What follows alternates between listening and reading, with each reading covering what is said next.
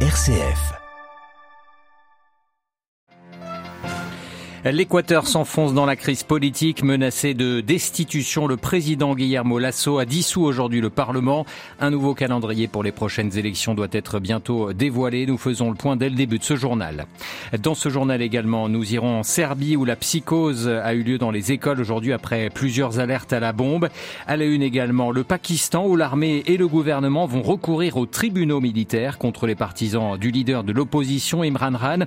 Et puis Saint-François-Xavier, un exemple pour les jeunes d'aujourd'hui. Au cours de sa catéchèse ce matin à l'audience générale, le pape François est revenu sur le compagnon de Saint Ignace de Loyola, un grand évangélisateur de l'Asie. Radio Vatican, le journal Olivier Bonnet. Bonsoir. L'Équateur s'enfonce toujours un peu plus dans la crise politique menacée par une procédure de destitution depuis hier au Parlement. Le président Guillermo Lasso a décidé ce mercredi de dissoudre la Chambre. Selon la constitution équatorienne, le Conseil national des élections a désormais sept jours pour fixer la date des prochaines élections législatives et présidentielles. Marie Duhamel. C'est une décision démocratique non seulement parce qu'elle est constitutionnelle, mais aussi parce qu'elle rend au peuple équatorien la possibilité de décider. C'est ainsi que le président Guillermo Lasso a justifié tout à l'heure à la télévision sa décision de dissoudre le Parlement monocaméral aujourd'hui. Dans l'histoire du pays, c'est la première fois que ce mécanisme dit de mort croisée est utilisé. Ce soir, le président et le Parlement ne sont plus. Ce choix radical, l'ancien banquier devenu chef de l'État l'a pris après seulement deux ans de pouvoir. Pourquoi? Car cela lui permet d'échapper à une procédure de destitution à son encontre. Elle avait commencé hier sous haute sécurité à la Chambre. Majoritaire, les parlementaires de gauche voulaient se débarrasser du président de droite, l'accusant de malversation dans le cadre d'un contrat public portant sur le transport de pétrole brut. Guillermo Lasso s'en défend. Il n'est d'ailleurs pas poursuivi en justice dans cette affaire, mais cette procédure affaiblissait encore son autorité, lui qui était devenu très impopulaire. Il avait déjà d'ailleurs fait l'objet d'une procédure en destitution en juin dernier au moment de violentes manifestations indigènes à son encontre.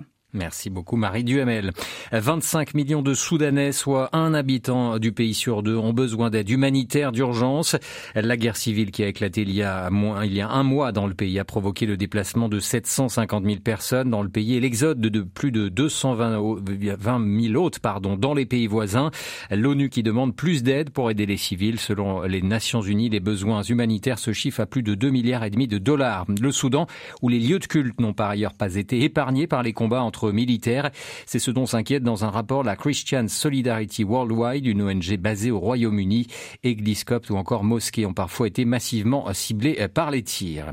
Je vous le disais en titre, en Serbie, des alertes à la bombe dans 115 écoles primaires et collèges ce matin à Belgrade. Les cours ont été suspendus et les services de déminage inspectent les établissements scolaires.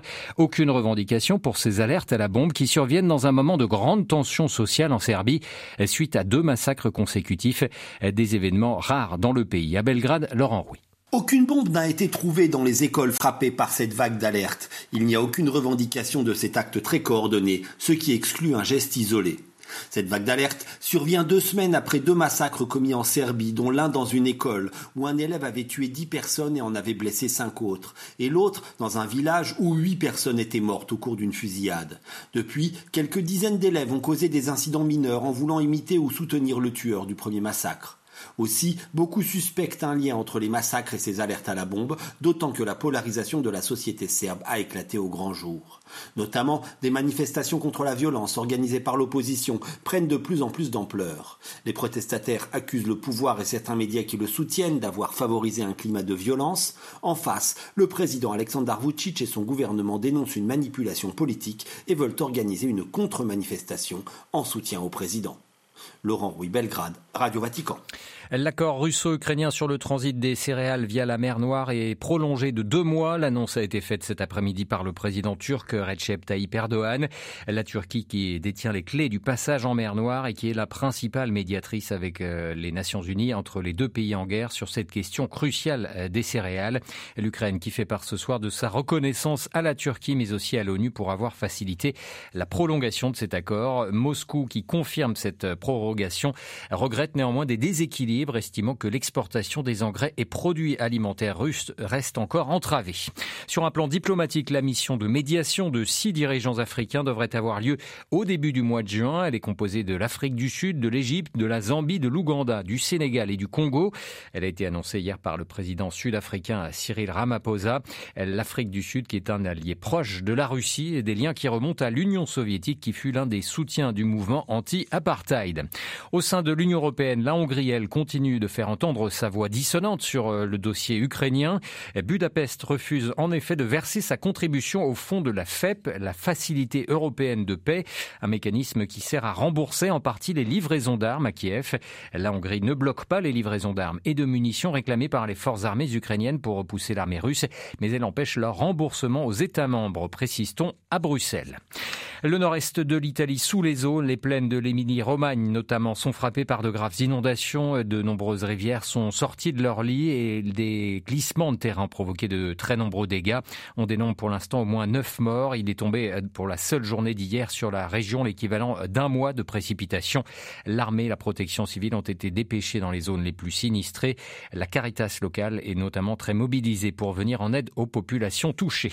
À l'autre bout du monde, en Asie du Sud-Est, c'est un nouveau cyclone Mocha qui a touché la région, en particulier la Birmanie et le Bangladesh. Au moins 80 personnes ont péri côté birman, euh, notamment dans l'État Rakhine, une région déjà très affectée par la guerre civile. Au Pakistan, l'armée et le gouvernement se mettent d'accord pour recourir aux tribunaux militaires contre les partisans de l'ancien Premier ministre et leader de l'opposition Imran Khan. Les autorités entendent punir sévèrement ceux qui avaient participé à de violentes manifestations il y a quelques jours. La décision illustre le glissement de la démocratie parlementaire pakistanaise vers un régime autoritaire. Les précisions de notre correspondant dans la région, Emmanuel Derville. Jusqu'à présent, les autorités pakistanaises traduisaient devant les tribunaux militaires les personnes accusées de terrorisme. Cette mesure avait été décidée après un attentat des talibans contre une école qui avait tué 134 enfants en 2015. Mais désormais, les prévenus suspectés d'avoir participé aux émeutes du 9 mai pourront être jugés par la justice militaire. Des partisans de l'ancien Premier ministre Imran Khan avaient manifesté après son arrestation dans les grandes villes. Ils avaient notamment attaqué la résidence d'un officier supérieur à Lahore et scandé des slogans contre l'armée. Les généraux entendent écraser toute contestation envers leur institution. Cette décision illustre l'escalade dans le conflit qui oppose le gouvernement de Shehbaz Sharif et l'armée aux leaders de l'opposition.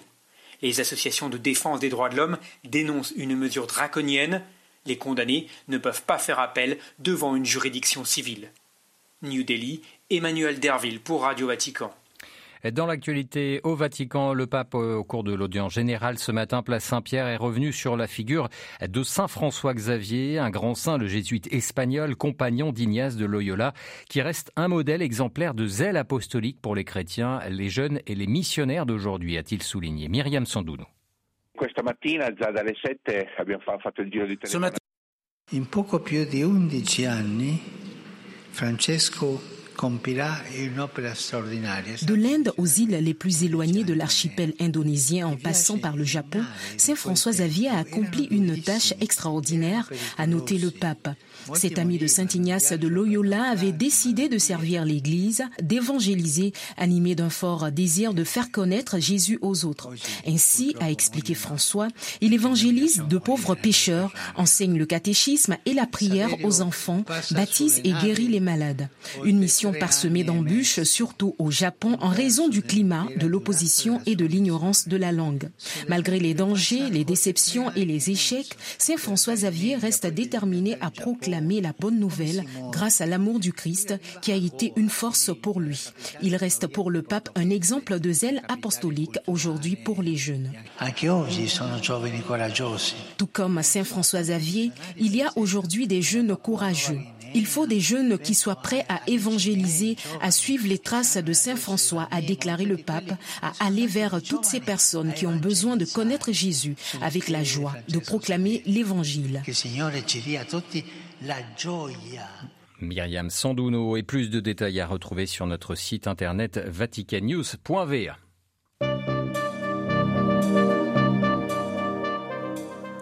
Ainsi s'achève ce journal. Merci pour votre fidélité. J'aurai le grand plaisir de vous retrouver demain matin à 8h30 en direct de Rome pour une nouvelle édition. Bon anniversaire à tous les natifs du 17 mai. Ils se reconnaîtront. Je vous souhaite une excellente soirée.